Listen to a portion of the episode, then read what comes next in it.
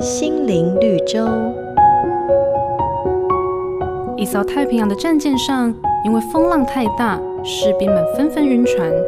这时候，雷达发现前面有一艘敌人军舰正在靠近。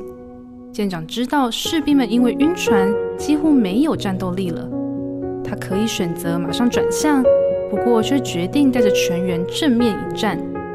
没想到警报发出后，士兵们迅速进入战斗位置。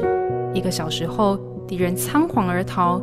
让人惊奇的是，所有士兵仿佛都没有晕船症状，表现得比平常都更好。面对危机不是逃避，因为每一件危机都有神预备的祝福。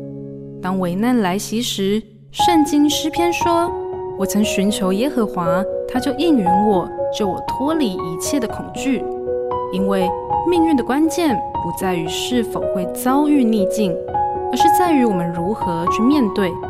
当你明白化危机为神迹的不是我们，而是神，就可以勇敢迎战，毫无畏惧了。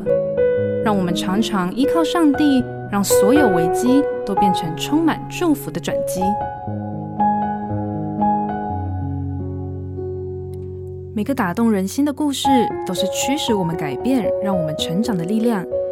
如果你喜欢我们的节目，请帮我们分享给你的朋友，也别忘了按下订阅，避免错过之后精彩的内容。